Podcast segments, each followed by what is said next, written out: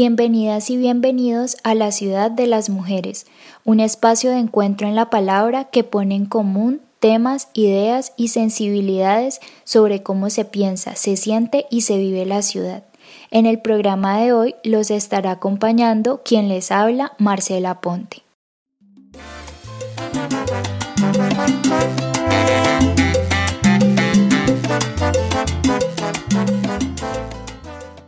Bueno, en el programa de hoy volvemos con la salsa, el disfrute y la sabrosura, desde la visión de una cantante, pianista y compositora. Ella es Olga Lucía Domínguez Vergara, pianista, teclista y corista del cantante Gilberto Santa Rosa, e integrante del grupo de las guaracheras en Cali. Hoy Olga nos estará contando cómo ha sido su trayectoria profesional, qué significa la salsa para ella y por supuesto como Cali, como la ciudad de la salsa, le ha permitido desenvolverse con facilidad, entre otras cosas.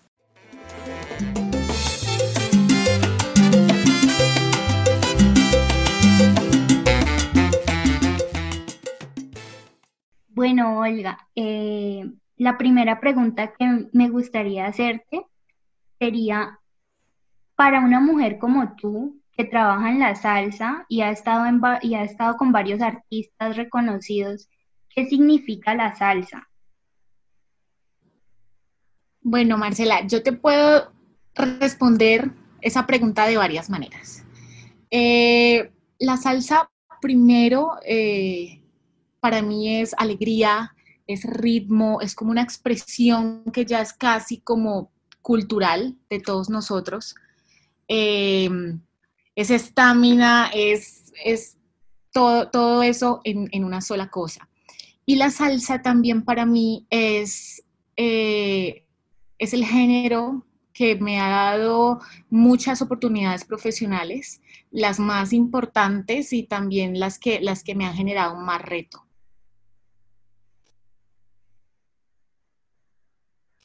Eso sería la salsa para mí. Ok tú em, nos puedes contar qué importancia tiene para ti como artista mujer haber tocado con artistas como Gilberto Santa Rosa, Luisito Carrión, Papo Sánchez y Roberto Lugo? Bueno, la importancia, eh, siendo mujeres, es obviamente es como un espacio ganado. Eh, la salsa por lo general es manejada y es tocada en su mayoría por hombres. Hay muy pocas mujeres que, tienen eh, como un recorrido o un lugar en, ese género, es, es, más que todo de hombres. Entonces es un, si ha sido, eh, me siento orgullosa de haber ganado un espacio eh, como profesional, pero sobre todo también uno gana como mentalmente, ¿ves?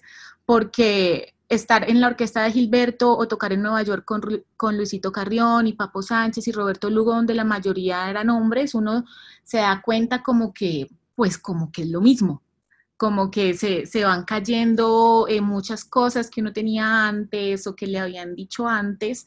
Entonces es, es importante reconocerlo, es importante reconocerlo.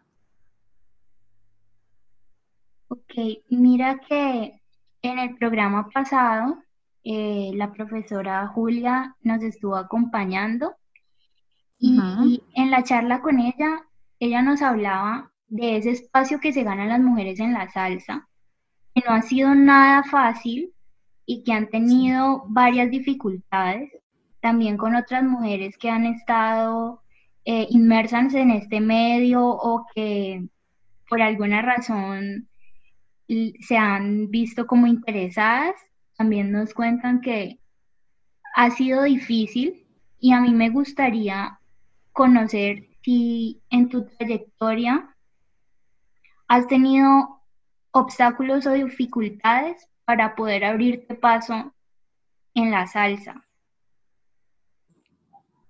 Bueno, sí ha, sí ha sido retante. Eh, en la salsa y en cualquier género, yo pienso que, que el ser mujer a veces te toca demostrar más las cosas, como que te toca demostrarlo no solamente una vez, sino muchas veces.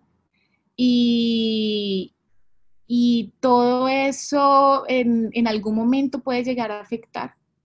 Eh, pero lo importante es lo que yo te digo, como ganar ese espacio mental que es tan, tan, tan esencial y decir como que es la misma cosa. Yo he tenido muchos consejos, eh, de hecho, eh, por lo menos el, mismo Gilberto, una vez en una conversación, él, él me llegó a decir como, no importa lo que piensen de ti, no importa lo que digan, tú échale la bendición y sigue adelante.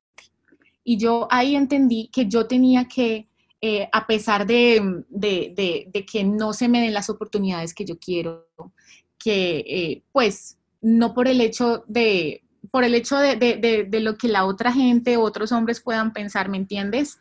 Como que no convoquen a muchas mujeres.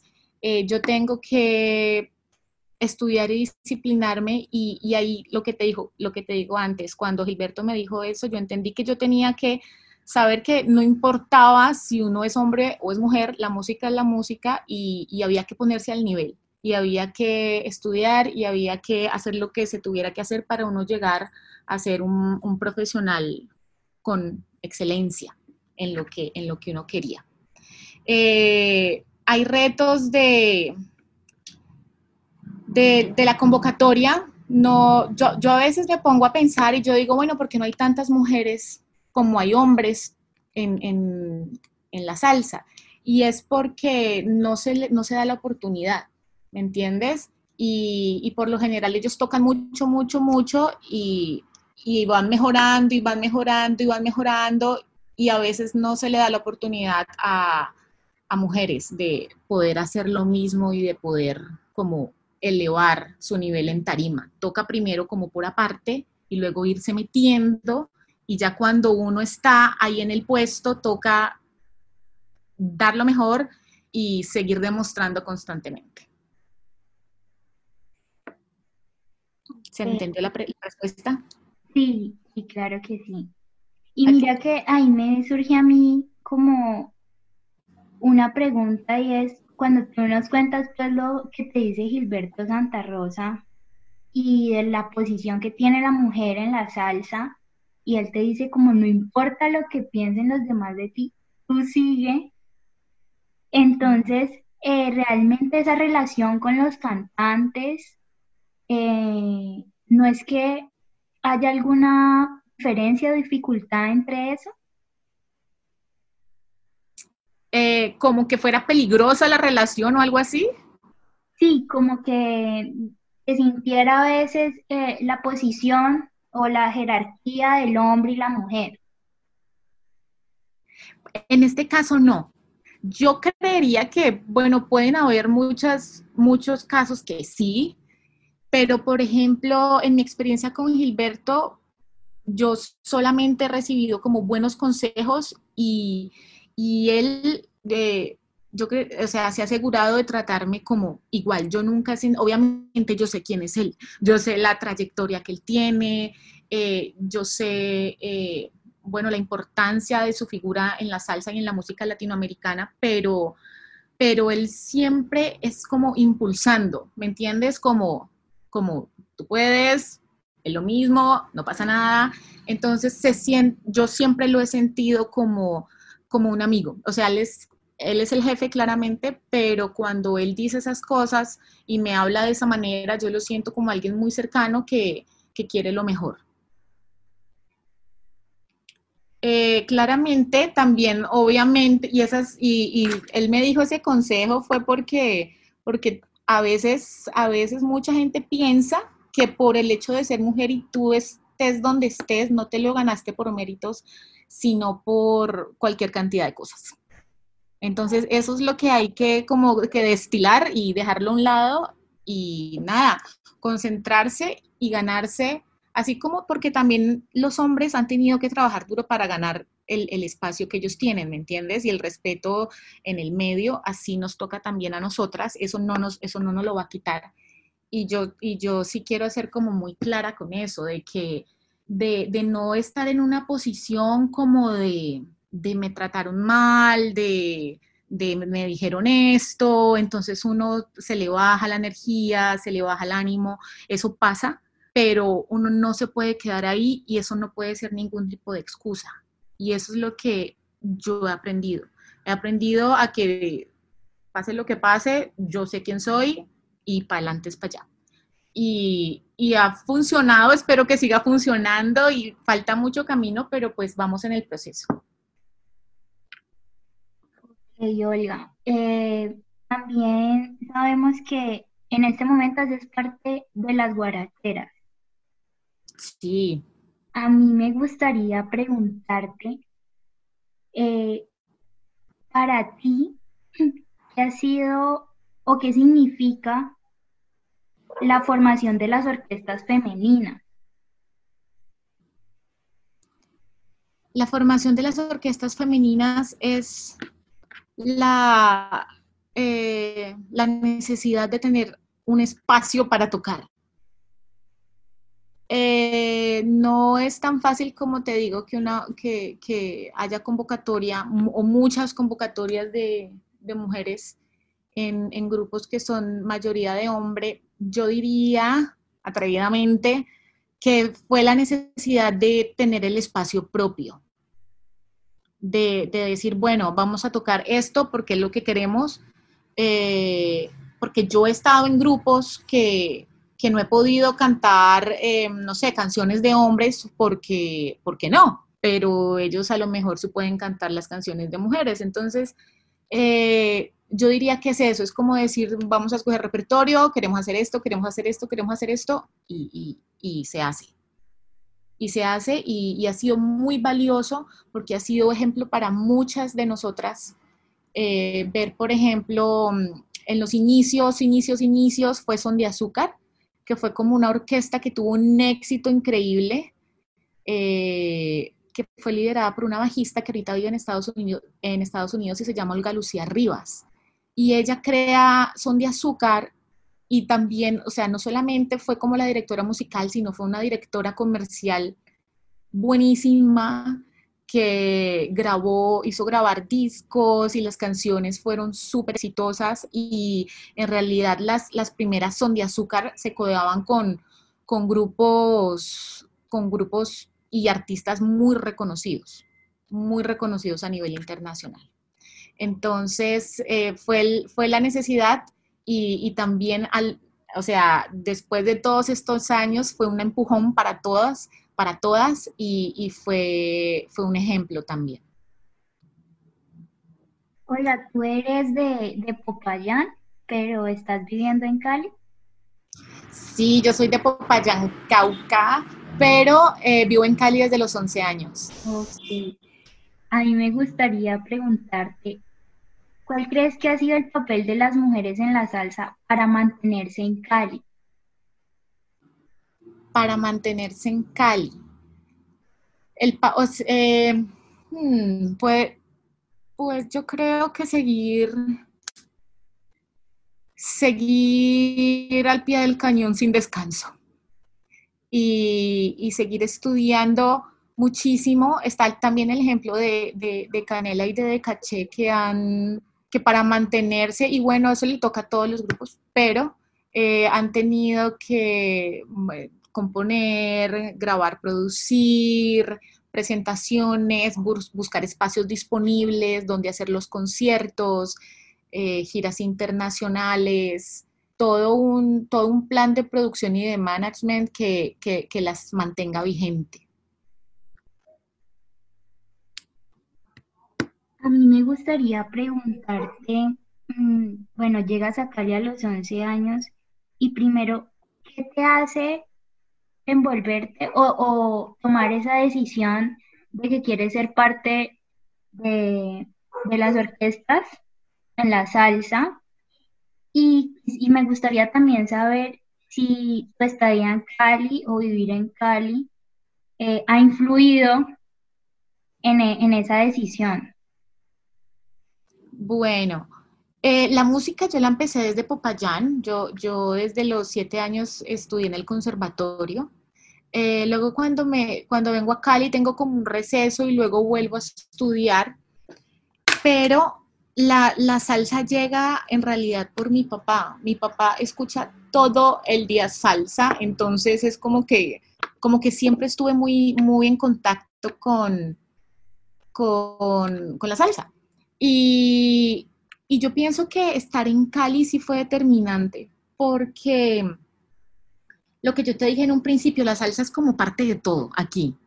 Y, y por lo general, eh, o por lo menos a mí me pasó que la primera, una de las primeras oportunidades que yo tuve para tocar, que me llamaron, que me dijeron como que mira, ¿qué estás haciendo? Hay un proyecto chévere, ¿por qué no vienes y haces una audición para tocar los teclados?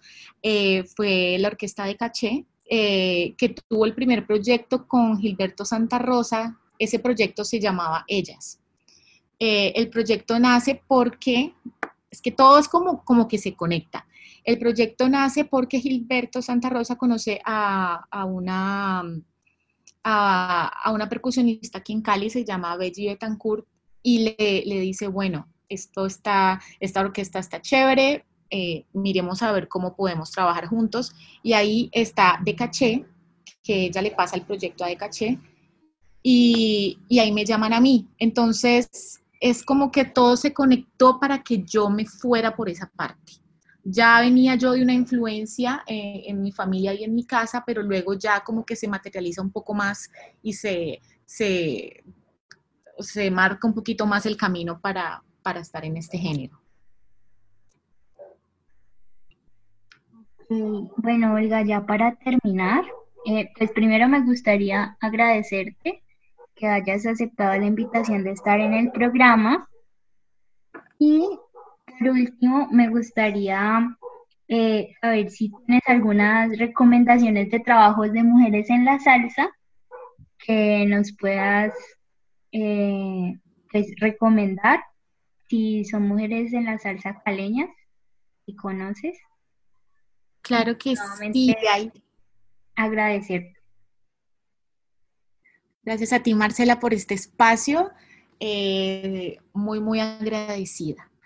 Y me gustaría, bueno, eh, recomendarte las orquestas que te, que te nombré, que han hecho y han abierto mucho camino, que, son Canela y De Caché. Eh, también, obviamente, están las guaracheras, que, estoy honrada de ser parte de ellas. hay otro proyecto que se llama Son de Azúcar, no sé, de Azúcar fue los primeros, son mujeres que está liderado por la maestra eh, Mónica Castro y son proyectos muy completos con mujeres muy preparadas que vale la pena escuchar y que se le dé más espacio en la ciudad y en Colombia y en el mundo. Entonces esas serían mis, mis recomendaciones. Y te agradezco mucho el espacio y la entrevista. Bueno, Olga, muchas gracias a ti. Vale, a ti.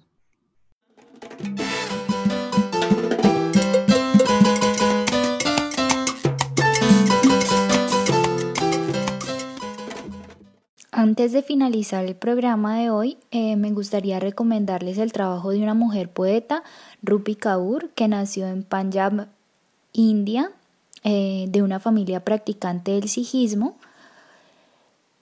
Con cuatro años emigró con sus padres a Canadá y durante la infancia su madre le inspiró para dibujar y pintar, especialmente cuando no sabía comunicarse en inglés con los otros niños del colegio. El trabajo que vamos a recomendar hoy es Otras maneras de usar la boca, traducido por Elvira Sastre en español. El libro nos habla de una forma contundente y poderosa de cómo superar los golpes de la vida, el abuso, el desamor, la pérdida y las ideas preconcebidas de la feminidad. Por último, me gustaría compartirles unos poemas que he seleccionado del libro y bueno, voy a leérselos. El primero es, ¿Cómo te resulta tan fácil ser amable con la gente? preguntó. La leche y la miel gotearon desde mis labios al contestar, porque la gente no había sido amable conmigo. El segundo, Me dices que me calme porque mis opiniones me hacen menos guapa, pero no he nacido con un fuego en el vientre para que puedan apartarme. No he nacido con una lengua rápida para que puedan tragarme con facilidad. He nacido fuerte, mitad cuchilla, mitad seda, difícil de olvidar y nada fácil de seguir. Tercero, salir del vientre de mi madre fue el primer acto de desaparición. Aprender a empequeñecer por una familia a la que le gusta la invisibilidad de sus hijas fue el segundo, el arte de estar vacío. Es simple creerles cuando dicen que no eres nada, repetírtelo a ti misma como un deseo. No soy nada, no soy nada, no soy nada. Tan a menudo la única razón por la que sabes que sigues viva es por el peso de tu pecho. El arte de estar vacío. Bueno, estos poemas que voy a leer a continuación eh, tratan del amor y el primero es, el amor llegará y cuando el amor llegue, el amor te abrazará, el amor te llamará por tu nombre y te derretirás. A veces, sin embargo, el amor te hará daño, pero el amor nunca querrá hacerte daño. El amor no jugará a ningún juego, porque el amor sabe que la vida ya ha sido bastante difícil. El segundo. No quiero tenerte para que llenes las partes vacías de mí. Quiero llenarme por mí misma. Quiero estar tan completa que pueda alumbrar una ciudad entera y entonces quiero tenerte, porque la mezcla de los dos podría incendiarla.